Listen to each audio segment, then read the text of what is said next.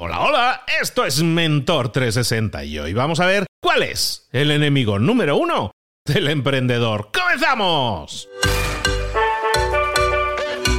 Muy buenas a todos, soy Luis Ramos, esto es Mentor 360, aquí te acompañamos todas las semanas, todos los días de la semana, ¿eh? Todos los días, que no me falles ninguno. No, ¿Cómo? Que no estás suscrito, que no estás suscrita. Suscríbete ahora mismo para que no te pierdas ni un episodio, porque estamos de lunes a viernes y cada semana profundizamos en un tema con un mentor que traemos expresamente para que te lleve de la mano, te guíe, sea como un chamán, que te lleve a obtener resultados diferentes, transformaciones, cambios en lo personal y en lo profesional. Cada semana una temática diferente para que tú puedas desarrollarte y crecer. ¿Quiere decir eso? ¿Que las tienes que hacer todas? Hombre, si las haces todas, primero serías como Superman, Batman, ¿sabes? Algún superhéroe, ¿no? Pero simplemente escoge aquellas que más resuenen contigo. Durante toda esta semana, probablemente a la mayoría que son emprendedores empleados, habrá algo que les ha resonado y muy fuerte, ya no como campanilla, como cencerro probablemente en la oreja. ¿Por qué? Porque llevamos unas vidas muy desequilibradas como emprendedor, porque deberíamos llevar una vida más equilibrada, pero sin embargo estamos dispuestos a llevar al altar, a sacrificar muchas cosas en pos de conseguir una meta que muchas veces no conseguimos. Eres esclavo o eres esclava de tu emprendimiento. Ayer hablábamos de eso precisamente, eso es algo que tienes que interrogarte y ver si positivamente te respondes. Hay que hacer cosas. Esta semana vamos a hacer cosas en ese sentido y las vamos a hacer guiados, guiadas por nuestra queridísima Sonia Sánchez Escuer. Sonia, ¿cómo estás, querida? Muy bien, feliz de estar aquí de nuevo y andando en este tema que me parece tan importante. Bueno, y nos planteas un título que, claro, esto es un, lo que llaman un clickbait. Un clickbait es a que te ponemos un título que tienes que escuchar sí o sí. El enemigo número uno del emprendedor. ¿Cuál es ese enemigo, Sonia? Hablemos de eso. Pues yo ya, la gente que ha estado escuchando los dos episodios ya se lo imaginarán y se llama Burnout, ese es para mí, ese fue mi gran de mentor, ese fue mi Voldemort, ese fue mi Vietnam, fue el burnout, el desgaste profesional. Esa es la traducción de burnout, desgaste profesional. Lo digo mucho en inglés porque es más corto y como que la gente entiende más rápido, ¿no? Pero básicamente es el desgaste profesional. De hecho, en España se utiliza la expresión en español estoy quemado. Estoy quemado. Estoy quemado. Y viene de, eso también, ¿no? O sea que el desgaste profesional máximo ya me quemé, estoy quemado. Lo que pasa es que fíjate, en México, quemado también es como, ¿cómo te lo puedo traducir? Es como, como que tu reputación está fatal. Ajá. o sea, estoy quemado, es, no, ya este cuate ya, nadie quiere trabajar con él o nadie lo quiere. Pues. lo que llaman, ahora, lo que llama ahora, cancelado, ¿no? Ándale, exactamente. Está cancelado porque su reputación, porque algo hizo y entonces ya se quemó. Entonces, por eso no, en México veces no usamos quemado, por eso, pero básicamente la traducción correcta es quemado. La verdad que en España lo tienen correcto. Pero básicamente es desgaste, ¿no? Y este burnout o este, este término fue acuñado en 1974 por el alemán Herbert Freudenberg, en 1974. Y básicamente lo que es así, ¿no? Es tal cual, agotamiento o extremo desgaste de los recursos físicos y o mentales de una persona atribuidos a un esfuerzo prolongado. Esa es como la definición. ¿okay? ¿Qué pasa con el burnout? Al final del día, cuando empieza, es que el peligro del burnout es que empieza muy suavecito y empieza como esos pequeños sacrificios, ¿no? Que, hacemos al, al dios del emprendimiento, pues para tener un emprendimiento exitoso. Entonces empezamos por desvenarnos por aquí, ay, faltamos a la fiesta de la prima por allá, empezamos a trabajar un poco más de horas extras, nos saltamos la comida, o sea, empieza como poquitas cositas, poquitas cositas. Pero como lo decíamos en episodios anteriores, o sea, si no te das cuenta y si no pones atención, al rato estás de trabajitos y de cosas hasta la ceja y al rato ya cuesta mucho trabajo salir. Cuando te da burnout, en serio, fuerte, cuesta mucho trabajo salir. Es más, estudios en Estados Unidos dicen que te puede llegar a tardar hasta cinco años en salir del burnout. Entonces, yo les quiero platicar un poquito de mi experiencia. En este episodio quiero platicarles qué fue lo que me pasó a mí. Yo tenía con Blogilana desde el 2008, pero en ese momento, cuando yo empecé Blogilana, yo tenía un negocio diferente, un negocio de ladrillos, que era un negocio de invitaciones de boda, de serigrafía, caligrafía más. Entonces, Blogilana era como un hobby, aunque tenía la idea de hacerlo un negocio, pero era un hobby. Cuando decido, cuando empiezo a Blogilana a subir, decido cerrar el negocio de invitaciones y dedicarme por completo a Blogilana. Y en 2015 empecé yo a meterme en todo este tema del marketing, que no me había yo metido realmente. Y bueno, me encantó, me voló la peluca, pero también me hizo daño en el sentido de que me metí tanto que yo sí me metí en este tema de de ruido y de sí, entonces haz esto y haz aquello, ¿no? Tratando de aprender, unas personas te dicen una cosa, otras es lo mismo que cuando vas y vas a estudiar una carrera universitaria, ¿no? Hay un plan de estudios, es un maestro y es, te dicen y tal, tal, ¿no? Aquí realmente me eché una carrera, o sea, me eché la licenciatura de marketing, pero estudiando de mucha gente. Entonces eso fue muy confuso por un lado. Por otro lado, pues estaba yo sola. Y al principio, a pesar de que yo tengo buenas finanzas, hay momentos en tu emprendimiento que entras en un ciclo muy desagradable que es, no tienes suficientes recursos como para contratar gente, pero a la vez no tienes suficientes recursos para contratar gente porque no estás contratando gente, ¿sabes? Eso es como un círculo ah, muy, muy desesperante que yo en su momento no supe cómo romper. Estaba haciendo yo demasiadas cosas sola. Tenía un podcast y como emprendedores lo dijo Luis y lo dijo muy bien, somos muy inquietos y estamos empezando cosas y esto y el otro. Y entonces, el, que si mi primer curso presencial y luego el primer curso online y, y, editar el podcast y entrevistas por acá y luego las conferencias y empecé a tener así como, y todo yo sola.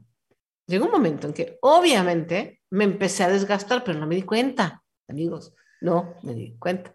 Yo creía, tal cual como lo dijiste Luis, lo dijiste perfecto, yo creía que pues era normal, o sea, es parte de una etapa. Y luego ya las cosas solitas, fíjense qué gran error las cosas solitas se van a ir acomodando. Es más, yo tengo un amigo que decía eso tal cual. Las cosas solitas se acomodan, no cuernos. Las cosas solitas te patean el trasero si no les pones tú un alto. Entonces, para no ser el cuento largo, empecé a buscar mentorías. De hecho, soy muy creyente de, las mentorías y empecé a, contratar gente ya, pues, ya en forma, ya en forma privada y no se me va a olvidar estaba yo en una mentoría con una persona que me iba a ayudar a hacer un lanzamiento en particular, no acuerdo. Y emocionalmente me sentía, es más, yo ese día me acuerdo que me decí muy mal, pero iba a ser, me acuerdo, la, la mentoría de ese día era un tema que me encantaba, que iba a ser los famosos anuncios de Facebook, yo estaba muy emocionada y no me hice caso, yo debía haber cancelado porque me sentía muy mal emocionalmente, pero no me hice caso. El caso es que en plena mentoría, no sé qué estamos hablando, imagínense, era un tema técnico, estamos hablando de, de Facebook, de los anuncios. No sé qué pasó, que me suelta a llorar como Magdalena así a cámara y a llorar, me deshice como no tienen una idea. De una forma que yo, yo no soy de llorar, y mucho menos en cuestiones profesionales, o sea, jamás. Cuando lo hago es porque realmente me siento muy mal. Entonces, de verdad me desconocí horrible. Esta chica, la verdad, se vio muy bien en ese momento. O sea, me dijo, no, mira, no te preocupes. Este... Es más, pusimos la pausa en la mentoría y todo, porque yo, o sea, te juro, Luis, yo ya no sabía qué onda. O sea, me desenchufé. Así me desenchufé. Eso fue, me acuerdo muy bien, a finales de 2016. Y no pude trabajar. Afortunadamente, tenía varias cosas que estaban corriendo. Tenía algunos podcasts, me episodios que estaban medio grabados. Los cursos que había tenido estaba como medio corriendo, pero obviamente las redes sociales se quitaron, o sea, nada más lo, lo que estaba programado viejito. Me desenchufé, me encerré, me dio una depresión muy fuerte.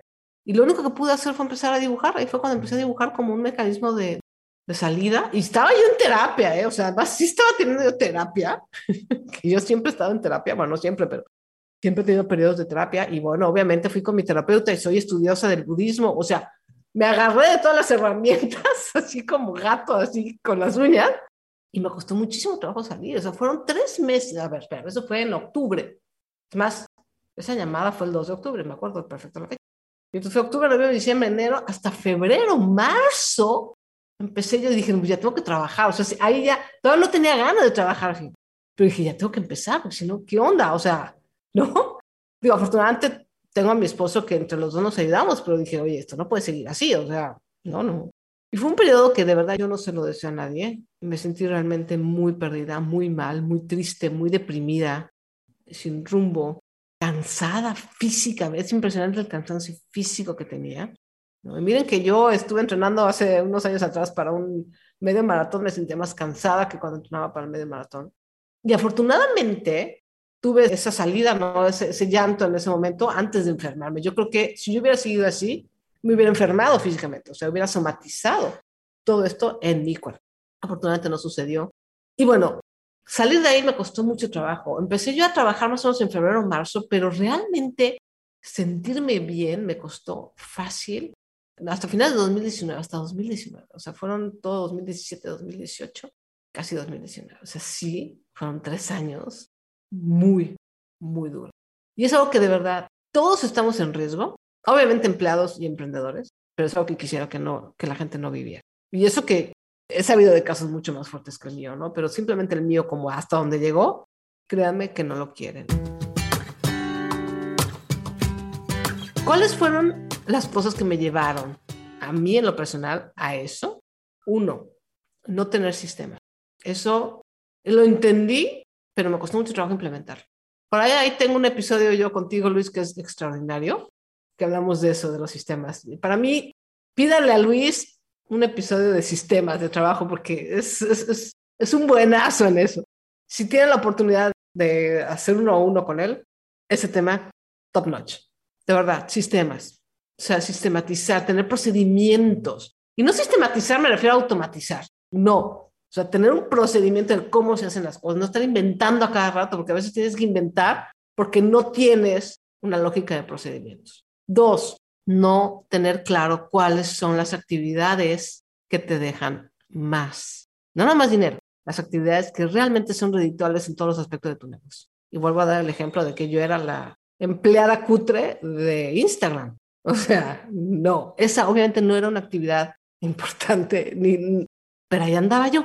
Y las actividades importantes de mi negocio, obviamente, no las nutría porque ni siquiera las tenía detectadas. No en mi caso, pero es el caso de otras personas. Las finanzas, las finanzas del negocio también son súper importantes. Y muchas veces la gente está en el hoyo del burnout porque no tiene un buen sistema financiero. O sea, no sabe cuánto entra, no sabe cuánto sale, no sabe si tiene un retorno de inversión. Está, a lo mejor está vendiendo un montón de algo y eso que está vendiendo no le deja nada de ganancia. ¿No? Lo que hablábamos de la discrepancia entre una cosa es facturar mucho y otra cosa es cuánto ganas. Las falsas expectativas, amigos, es otra cosa también. Tenemos expectativas así como muy... Y que también nos crean los medios y los propios colegas y los compañeros y la gente que está vendiendo. O sea, es un cúmulo de cosas que nos generan unas expectativas así súper wow, ¿no? Y dices, híjole, ¿yo por qué no llego? Entonces, tratando de llegar a algo que es completamente irreal, nos quemamos en el camino, porque es irreal, ¿no? Y otra cosa que también hablamos en el episodio pasado fue el guion social, el cómo debes de ser. Ese tema de, primero, nos quemamos porque a veces Alguien hizo una encuesta muy interesante en Facebook que decía, ¿cuál es el reto más fuerte para un emprendedor? No me acuerdo quién hizo esa pregunta. Me, me metí a ver las respuestas y me impresionó que la mayoría romper el esquema familiar.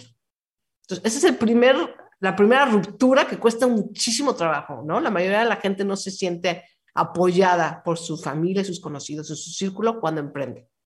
Y luego, ya que estás emprendiendo, hay otro cajón y otro guion de cómo debes de ser, de cuánto debes de facturar, de cómo te debes de presentar, qué es lo que tienes que hacer, qué es lo que no tienes que hacer.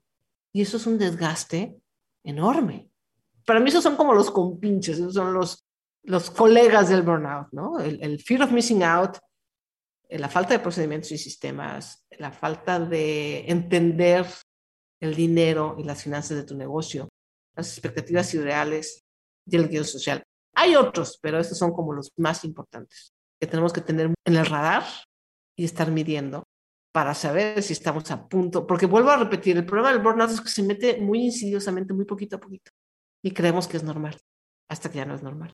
Entonces, pues, además, ya como dato duro, que eso me impresionó mucho, en 2019 la Organización Mundial de la Salud ya hizo oficial el síndrome del burnout como una enfermedad fuerte de salud. Que yo creo que además se nos agravó con la pandemia, además. Porque está el burnout emprendedor y está el burnout de la vida, y luego se juntan hizo un relajo.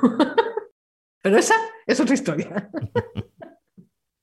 Ese es el enemigo número uno que tienes como emprendedor, que tienes incluso como empleado, es ese tu enemigo número uno, es ese burnout, ese desgaste que has tenido en lo profesional y que evidentemente se está arrastrando y es como la lava, ¿no? Que sale del volcán, que es imparable y está cubriendo toda tu vida personal. Soy el de las metáforas, ¿te das cuenta, Sonia?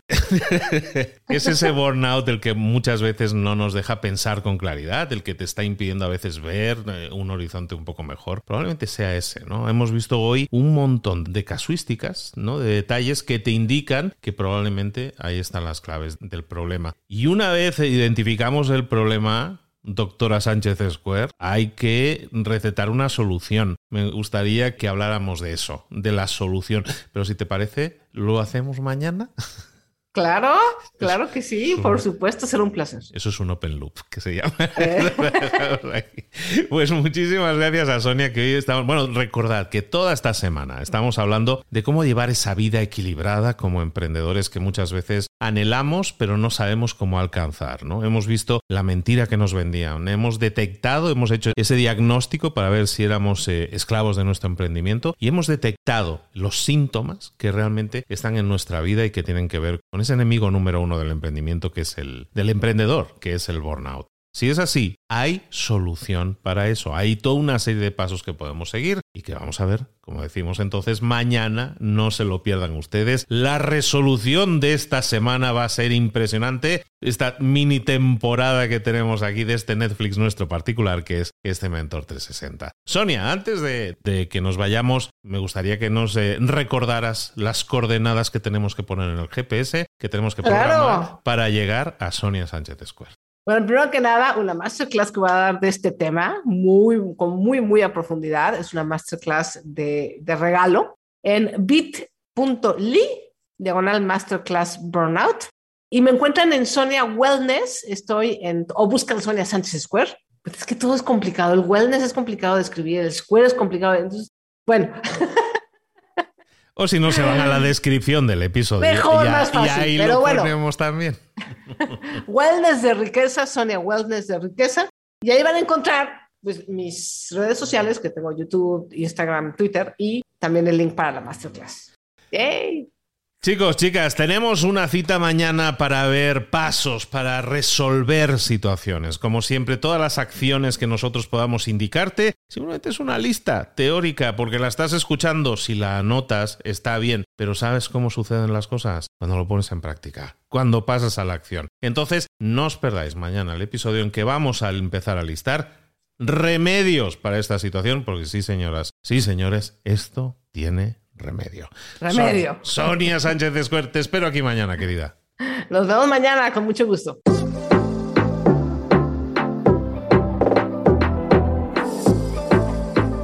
Y ahora pregúntate, ¿en qué quiero mejorar hoy? No intentes hacerlo todo de golpe, todo en un día. Piensa, ¿cuál es el primer paso que puedes dar ahora mismo? En este momento, quizás. A lo mejor te lleva dos minutos hacerlo. Si es así, ¿por qué no empezar a hacerlo ahora? ¿Por qué no empezar a hacerlo ya, en este momento?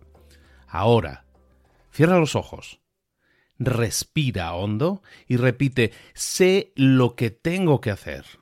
Sé cuál es el siguiente paso. Voy a darlo en este momento. Piénsalo, siéntelo y hazlo.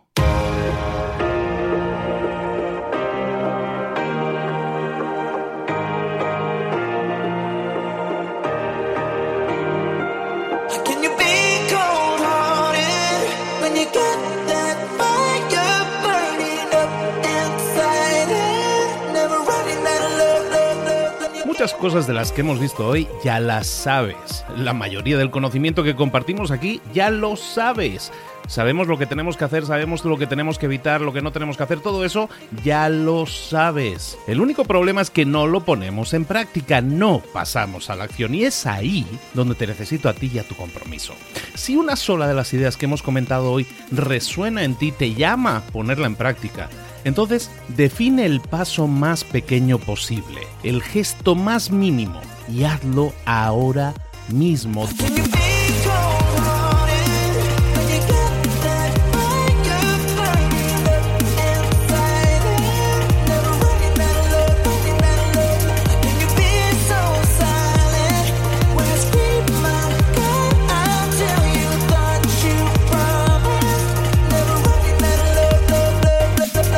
Hablo de crecimiento personal, pero también de crecimiento profesional. Expandir tu red de contactos, mejorar tus relaciones con los demás, aprender alguna cosa nueva, poner en práctica una pequeña técnica que te ayude. Todo suma, pero solo suma si lo pones en práctica. No si piensas en ponerlo en práctica. Pensar en ponerlo en práctica no sirve, tienes que ponerlo en práctica, pasar a la acción.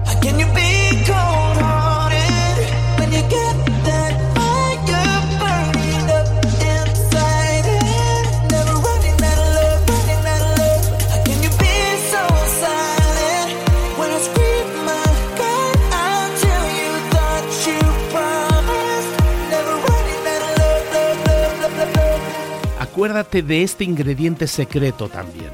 El ingrediente secreto es la actitud. Tu actitud. Tu actitud transmite. Si sales a la calle con ganas, la gente lo va a notar.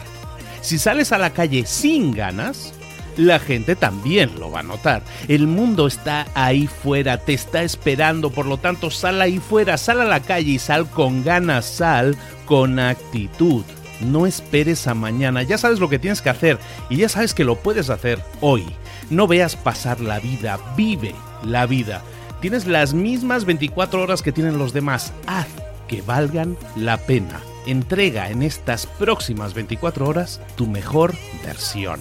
Te esperamos aquí mañana para continuar creciendo. Te esperamos aquí mañana con más mentores, pero el día de hoy está completito delante de ti. Así que ponte en pie, pisa fuerte, respira hondo, sal ahí fuera y conquista tu día.